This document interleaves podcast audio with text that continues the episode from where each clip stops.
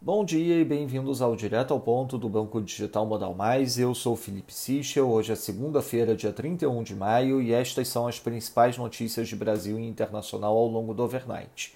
Começando pelo Brasil em relação à crise hídrica, em entrevista ao Globo, o ministro de Minas e Energia, Bento Albuquerque, descartou o racionamento, mas pediu que o consumidor faça uso mais racional da energia.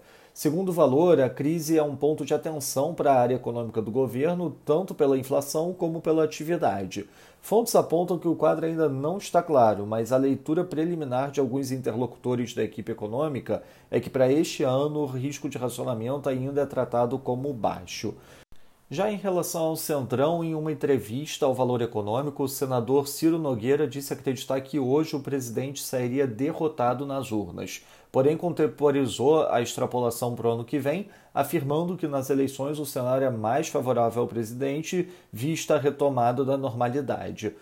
Sobre vacinação, um estudo realizado pelo Butantan em Serrana, no estado de São Paulo, com a vacina Coronavac, indica que a pandemia pode ser controlada com 75% da população imunizada com esta vacina. O número de casos sintomáticos de Covid-19 teve uma redução de 80% e a quantidade de hospitalizações teve uma queda de cerca de 86%.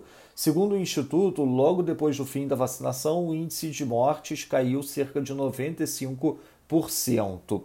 Lembrando a todos que as principais destaques do overnight encontram-se em nosso Before Market Opens divulgado ontem. Caso tenha interesse em receber, por favor, entre em contato com o representante da nossa mesa institucional.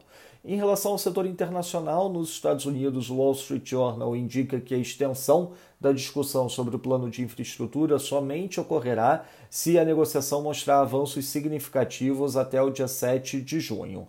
Na Nova Zelândia, o Rockesby do Airbnb alertou que o mercado está se precipitando excessivamente em relação a altas nas taxas de juros, reforçando que estas são condicionais à evolução dos indicadores econômicos. Na China, o PMI Manufacturing teve leitura de 51, esperada era 51,1. Já o Non-Manufacturing teve leitura de 55,2, marginalmente acima do esperado, 55,1 e também acima da leitura anterior de 54,9. Um ex-integrante do PIBOC comentou em entrevista na Xinhua que a rápida apreciação do yuan não é sustentável e que o Banco Central irá atuar para conter especulações de curto prazo. Sobre isso, o PIBOC anunciou há pouco que aumentará a reserva exigida para operações de FX de 5% para 7% a partir do dia 15 de junho.